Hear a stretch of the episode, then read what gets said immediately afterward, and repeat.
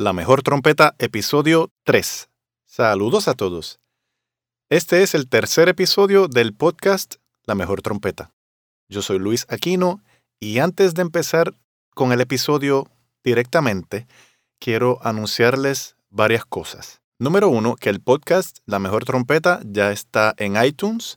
Pueden suscribirse los que usen iTunes. Me imagino que serán más que nada los que usan iPhone. Así que si te suscribes directamente en iTunes, el podcast cada vez que salga un episodio nuevo te llega automáticamente a tu aplicación de podcast. Y ya en esta misma semana, 9 el 15 de noviembre por ahí, del 2015, estará también el podcast suscrito en Stitcher. Así que las personas que usen Android en la aplicación Stitcher pueden recibir automáticamente el episodio una vez que se suscriban a mi podcast en Stitcher. Así que estén pendientes, por favor, si es que prefieren recibirlo de esa manera, automáticamente a, su, a sus móviles, a sus celulares. De todos modos, yo seguiré a las personas que estén suscritas y se vayan suscribiendo a mi lista en la página.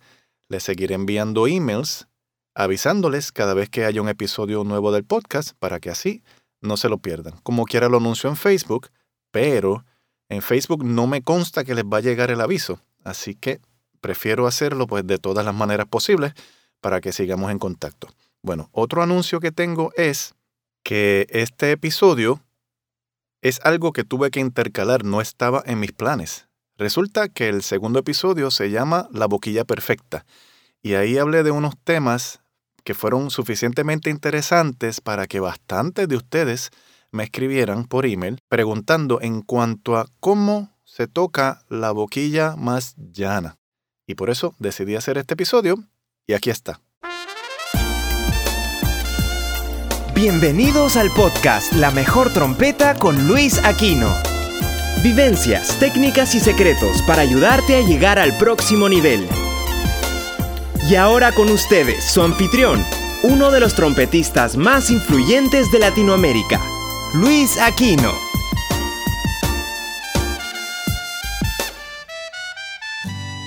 Saludos a todos nuevamente en este tercer episodio de este podcast La Mejor Trompeta. Yo soy Luis Aquino y me alegra mucho, mucho, mucho haber recibido todo el insumo que he recibido de parte de ustedes vía email en cuanto a cómo se toca la boquilla más pequeña y más llana. Tuve que intercalar este episodio porque este no el episodio 3, pero ahora lo es. Gracias por escribirme porque es bueno que uno se entere qué están pensando ustedes en cuanto a lo que uno dice. Eso es muy importante ese insumo y les agradezco a todos los que me han escrito en cuanto a este tema, estas preguntas. Y sí, es muy justo, es muy importante, importante aclarar este asunto. Nuestros países, muchos de nosotros estamos educados en la escuela que tiende a tirar hacia clásica o por lo menos tenemos esa influencia muy grande lo que conlleva una boquilla grande. Perfecto. De hecho, si no has escuchado el segundo episodio del podcast que estoy mencionando, ¿verdad? El, episodio número 2 se llama La boquilla perfecta. Te sugiero que lo escuches. Dura casi media hora, pero no creo que te vaya a aburrir porque de verdad que hay muy buena información ahí. Entonces, cuando uno viene de una boquilla grande y trata de tocar con una boquilla más pequeña, tiene que tener muy claro un par de cosas. Primero, que vas a perder sonido. El sonido que tienes en una boquilla grande no lo vas a tener en una boquilla pequeña. Físicamente no tiene sentido. Sí, puede ser que le saques un sonido grande al instrumento con una boquilla pequeña, pero no vas a tener toda esa riqueza de frecuencias que tienes con la boquilla grande. Así que no lo esperes porque te vas a volver loco definitivamente. De una boquilla grande, sea cual sea, si quieres facilitarte la vida un poco para poder tocar música popular con más facilidad, tienes dos alternativas. De hecho, tienes varias alternativas, pero son en combinación. Una, el mismo aro con una copa un poco más llana. Una 1E, por ejemplo, o una 3E, 3F de feo, o una 3D que es un poquito más pequeña que la C, ¿verdad? En, en, en Bach, por ejemplo, que es el, la marca que todos conocemos, porque la nomenclatura en la marca que yo uso, que es Warburton, es un poco diferente. En Warburton sería, por ejemplo, una 4, podrías ir a una SV o una S si eres valiente de verdad. una simple búsqueda en Google vas a poder encontrar todas estas eh, diferentes alternativas en cuanto a eso. Pero yo quiero tratar de simplificarte la vida conceptualmente, el macro conceptual. Si usas el aro número el que sea y quieres facilitarte un poco la vida, tienes la alternativa de con el mismo aro usar una boquilla un poquito más llana. Eso te va a quitar un poco de sonido, vas a tener el mismo aro, te va a seguir facilitando la flexibilidad, etcétera, te va a dar un sonido un poquito más brillante y probablemente te ayude un poco con la resistencia también. Adicionalmente tienes la alternativa de cerrar un poco el aro, ¿verdad? De la boquilla. Si es uno, pues bajas a 3. Si es 3, bajas a 5, digamos. Y trata, puedes tratar una boquilla con la copa C y el aro un poco más pequeño. Sin embargo, mi experiencia es que vas a tener que comprar otra boquilla eventualmente si es que estás buscando el sonido de ps, ¿verdad? Quiero aclarar algo y con esto de la boquilla más pequeña, yo espero que no empiecen ahora las personas a sonar feo, porque con una boquilla pequeña sí se puede sonar bien, pero no bien con el sonidote del estilo clásico, bien con el sonidote desde el punto de vista de tocar música popular con un buen sonido. Cuando estás cambiando de una boquilla grande a una boquilla más llana y pequeña, no puedes soplarla igual la boquilla grande te perdona defectos en embocadura, la boquilla pequeña no te los perdona. Cuando tocas una boquilla grande, si estás tocando cosas que requieren flexibilidad, puedes acomodar la boca mientras estás tocando, atacando y cogiendo aire, etcétera, etcétera. Puedes acomodarte y la boquilla grande te facilita más cualquier defecto de embocadura que tengas. La boquilla pequeña, repito, no te los perdona tienes que tener con la boquilla pequeña muy claro lo que estás haciendo con tu embocadura, porque si estás usando una 1C y pones una boquilla bastante más pequeña y llana y arrancas a soplar la boquilla pequeña de la misma manera que tocas la grande, estás cometiendo un grave error. Esto es audio y qué pena que no te lo puedo demostrar, pero es bastante útil el audio. Escucha esto, por favor. La boquilla grande, imagínate que tú estás tocándola zambulléndote dentro de ella. ¿Ok? Puedes darte el lujo de zambullirte dentro de la boquilla, como si fuera una piscina.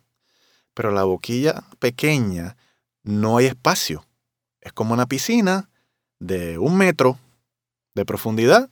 Con esa poquita agua, si te tratas de zambullir ahí, te vas a matar. Con la boquilla pequeña no te vas a matar, pero el labio no te va a vibrar igual. Aquí hay un concepto muy importante, importantísimo, para que la boquilla pequeña te suene y es la apertura de los labios. La boquilla pequeña, al decir pequeña me refiero al aro más pequeño y una boquilla más llana. Físicamente, y es obvio, pero hay que mencionarlo, físicamente no cabe la misma cantidad de tus labios dentro de la boquilla pequeña. Bien, punto número uno. Punto número dos, necesitas mejor control, mucho mejor control de la apertura de tus labios. ¿Con qué me refiero a la apertura? Es tu labio de arriba y el labio de abajo, cuán separados están para que permitan que el aire pase por ahí. La trompeta, después de todo, ¿verdad? Es un instrumento de viento. Si cierras demasiado tus labios, no estás permitiendo que pase el aire por entre tus labios. Por eso, con la boquilla pequeña es muy importante que haya la suficiente apertura para que pase aire y el aire, esa turbulencia que está pasando entre tus labios, mezclado con lo que hace dentro de la copa de la boquilla, ahí reproduces el sonido Suena más complicado de lo que es. Para hacer este episodio lo más corto posible, es eso. No soples la boquilla pequeña de la misma manera que estás soplando la grande. No es lo mismo. Si en la grande te zambulles, en la boquilla pequeña y llana tienes que tocar como separándote básicamente de la boquilla. No estoy hablando de tocar sin presión, porque la presión hace falta. La cantidad de presión que hace falta es la menos posible. Cuando te estés comiendo la boquilla hay algo mal. No estás usando tu aire suficientemente bien o algo está pasando. Pero son, son varios aspectos, pero este no es el episodio en cuanto a eso. Pero sí consciente de la apertura. Si no estás consciente de la apertura, más vale que comiences a estar consciente de cuánto estás abriendo o cerrando los labios para tocar.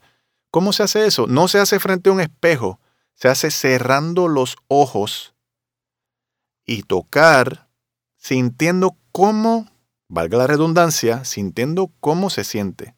Tú estar súper consciente de cómo se siente la boca tuya la apertura y qué estás haciendo mientras estás reproduciendo tal nota que estás practicando en este momento o tal frase. No olvides el aire, no olvides el aire. Eso es otro episodio, que hablaremos de eso en algún momento en el futuro. Pero bien claramente creo que estoy diciéndolo por décima vez en este episodio. La boquilla grande no se toca igual que la boquilla pequeña porque la boquilla grande te perdona una embocadura deficiente, la boquilla pequeña no te la perdona, porque la apertura que tienes que tener en la boquilla pequeña para que siga sonando con el mejor sonido que puedas tener en una boquilla pequeña, esa apertura necesaria en la boquilla pequeña tiene que estar muy bien definida por ti. Muy bien definida. No hay ejercicio que yo te pueda decir ahora aquí mismo. Simplemente es algo de conciencia. Para cualquier nivel próximo que tú quieras llegar en tu trompeta, en tu técnica, tienes que comenzar a mirar hacia adentro. Tienes que practicar con los ojos cerrados y estar totalmente consciente de qué estás haciendo con la boca, con el aire, con el apoyo en, en los abdominales, con tu postura, con tus manos.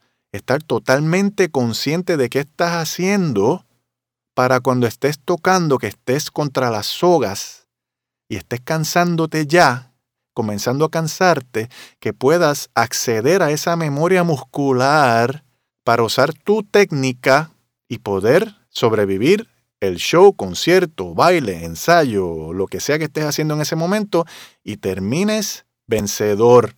No hay forma, o sea, yo puedo decir esto 52 veces más en este episodio y todavía no es suficiente. Para el próximo nivel tuyo, como trompetista, tienes que crear conciencia de qué estás haciendo. De nada, de nada vale que yo te diga un ejercicio, dos, 10 ejercicios si no te explico cómo hacerlo, cuándo hacerlo, por qué hacerlo y en qué tienes que estar pensando cuando hagas el bendito ejercicio. Estar buscando el ejercicio mágico, los ejercicios mágicos, te estás perdiendo de un gran beneficio hasta que mires hacia adentro en tu técnica y estés bien consciente de qué estás haciendo y qué no estás haciendo. Más de eso hablaré en los próximos episodios en algún momento, pero quería hacer este episodio ahora para que estuviéramos bastante más claros tú y yo en cuanto a este tema. Que esto sea una guía general. Si me escribes pidiéndome ejercicios, no hay forma que yo te pueda contestar correctamente, porque no te estoy viendo, etc. No es fácil eso. Lo único que quiero que te, que te aprendas en este episodio es que para tus próximos niveles de trompeta, tienes que mirar hacia adentro y estar bien consciente de qué estás haciendo con tu técnica y qué no estás haciendo, qué sobra, qué falta, qué se suma, qué se resta, todo. Mucha conciencia. Y repito una vez más, la boquilla grande no se toca igual que la pequeña, la boquilla pequeña no se toca igual que la grande. Espero que esto aclare. Se puede seguir aclarando de alguna manera pero es un tema importantísimo y quería que este episodio fuera lo más corto posible, pero quería ser enfático en esto. Te recuerdo que te puedes suscribir a mi página luisaquino.com para que recibas noticias, blogs, artículos que estoy escribiendo, Créeme que estoy escribiendo varias cositas que vienen bien buenas por ahí. Que siga recibiendo avisos de este podcast y me puedes escribir por email y aquí en esta misma página, donde está publicado este episodio del podcast, puedes escribir tus comentarios, yo los leo y me interesa mucho la conversación. Es algo muy interesante que yo aprendo también. Y como dije en el episodio número uno de este podcast, este podcast es para ti, para mí, para nosotros. Muchas gracias por escuchar esto. Estoy planeando publicar un episodio del podcast semanalmente más o menos, cada mm, entre 7 y 10 días, algo así. Nos vemos muy pronto, si Dios lo permite. Y de nuevo, gracias.